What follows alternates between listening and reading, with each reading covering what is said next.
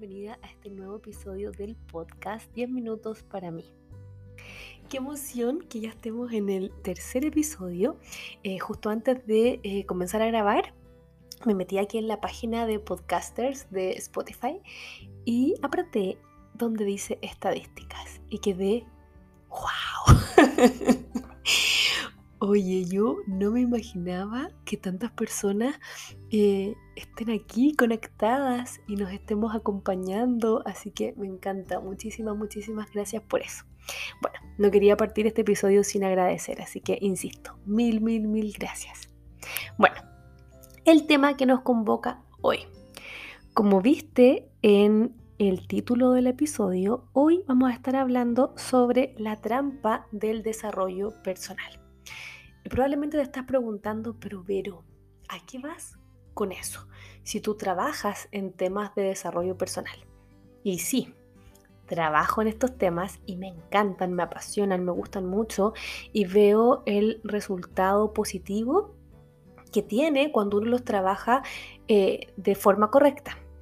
Pero eh, lo que quiero aportar hoy es una reflexión, pero desde otra perspectiva a ver si tú tal vez a lo mejor también la compartes o también a lo mejor eh, puedes abrir un poco tu visión respecto a este tema. Ya, ¿cómo partimos? Em, bueno, vamos a partir tal vez con la información que estamos consumiendo.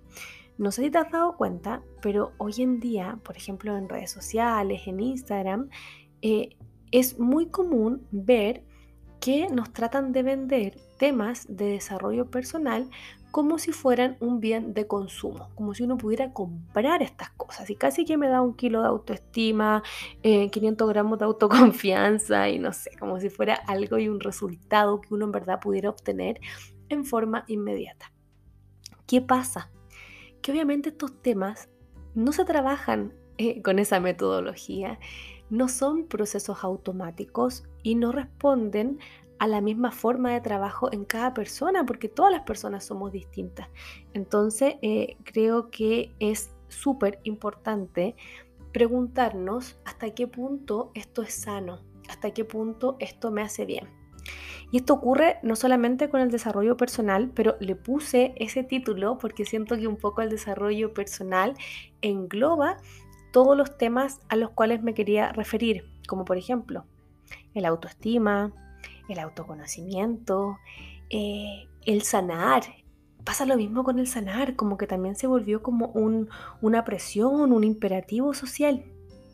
Y, bueno, bien lo dice la Nerea de Ugarte en su libro eh, La dictadura del amor propio. Entonces, ¿qué está pasando ahí? ¿Será que esta como dictadura, esta, eh, este imperativo social se está extrapolando a distintas cosas, como por ejemplo la construcción de hábitos, eh, a la autoconfianza. O sea, insisto con la pregunta, ¿hasta qué punto esto es sano?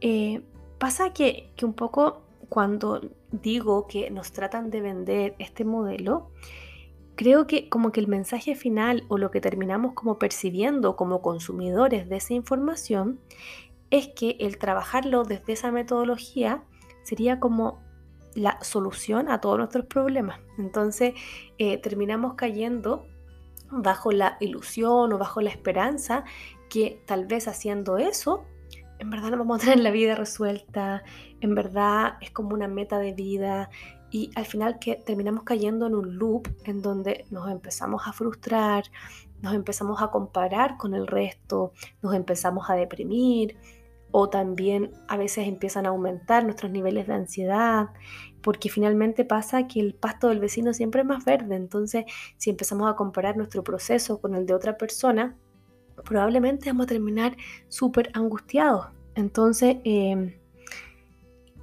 es un error pensar que trabajar el desarrollo personal de esta forma nos va a servir.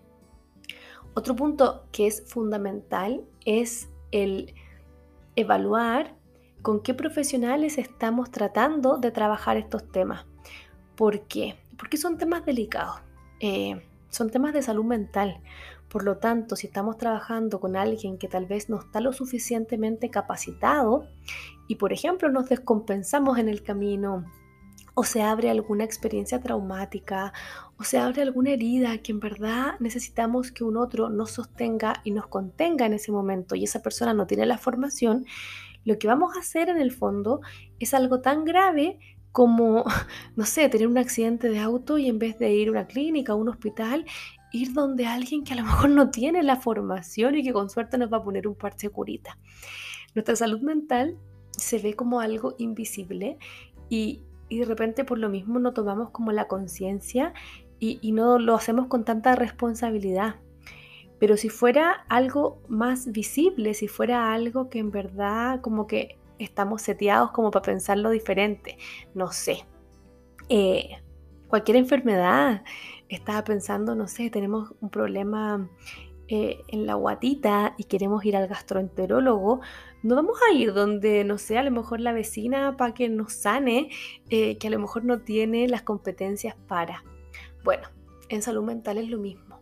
Entonces creo que la palabra clave es la responsabilidad. Cuando hablamos de desarrollo personal en todas sus dimensiones, tenemos que hacerlo con responsabilidad tenemos que hacerlo también respetando, respetando nuestro proceso, nuestra historia, tratándonos con amabilidad, porque esto no es una carrera, no es como quien se quiere primero, quien se acepta primero, quién es su mejor versión. No, no es así.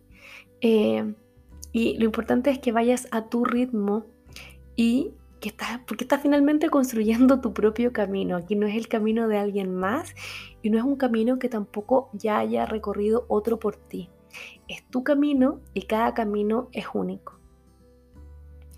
Cuando hablamos de, de sanar y este imperativo de sanar, ahí me toca mucho verlo en consulta, que de repente, no sé, en la primera sesión los pacientes llegan y dicen, no, es que tengo que sanar, no sé, mis heridas de infancia o tengo que sanar tal cosa que a lo mejor vi en internet y, llegan angustiados porque en verdad tienen que sanar todo esto y, finalmente como que la, la, información que consumimos como que dice que este es como el camino, ¿cierto? Que sería como este único recurso para reparar todo esto que tanto nos duele.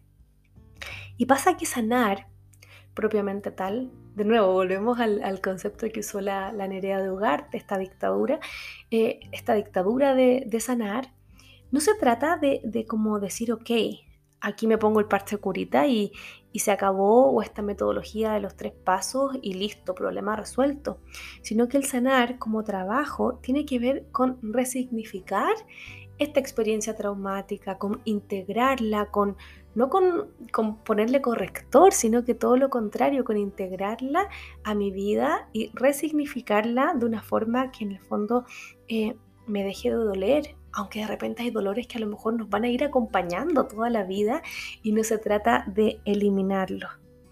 Em, creo que es clave tratarnos bien, ser amables con nosotros, sobre todo cuando hablamos de procesos de desarrollo personal todas las personas eh, estamos constantemente cambiando y es un proceso biológico, o sea, nuestras células se van regenerando, eh, a nivel eh, neuronal también ocurren un montón de cambios, tenemos nuestra neuroplasticidad, o sea, en el fondo estamos constantemente mejorando y siendo una nueva versión de nosotros mismos. Pero es algo que ocurre en forma automática, que no lo estamos percibiendo. Pero estos otros cambios en relación, por ejemplo, al desarrollo personal, sí son cosas que vamos percibiendo y sí son cosas que podemos ir ayudando en el camino, lo cual me parece algo maravilloso. Qué lindo poder tener más herramientas, qué lindo poder conectar con una mejor versión, sí, pero con cuidado, sí, pero dándole valor a la versión que yo ya soy, porque cuando caemos en esta cosa de la dictadura del desarrollo personal, creemos como que hay algo malo en nosotros, que necesita ser cambiado, que, de repente no está bien, que no estamos encajando. Entonces aquí lo importante es, ok, trabajemos nuestro desarrollo personal, pero dándole valor a quién soy yo hoy, dándole valor a mi historia y con el ingrediente principal que les decía yo anteriormente, que es la responsabilidad. Y le vamos a sumar también la amabilidad, porque desde el amor todo florece y nosotros también. Por lo tanto, eh, que el amor propio sostenga todos tus procesos de desarrollo personal. no angustiarse con lo que consumimos en redes sociales, poner filtro, ver esto en verdad será así, cuestionar un poquitito y no dar todo por verdad absoluta todas las cosas que, vemos, sino que ponerle ahí también esta dosis de pensamiento crítico. Así que te invito a reflexionar sobre este tema y también a poner ojo en cómo está tu proceso de desarrollo personal hoy. Cómo te sientes con eso, si está todo bien, perfecto, si es que de repente hay cositas que te gustaría mejorar, bacán. Haz ahí una hoja de ruta, ve cómo puedes llegar a esto que quieres alcanzar pero haciéndolo en forma amable y responsable. Si te gustó este episodio, estoy cachando que me pasé un poquitito, como en un minuto, eh, te invito a compartir, a dejar tus comentarios. Gracias por haberte unido hoy en este episodio y te espero en el próximo en donde vamos a estar seguramente reflexionando sobre algún otro tema de interés. Te mando un abrazo y gracias por estar aquí.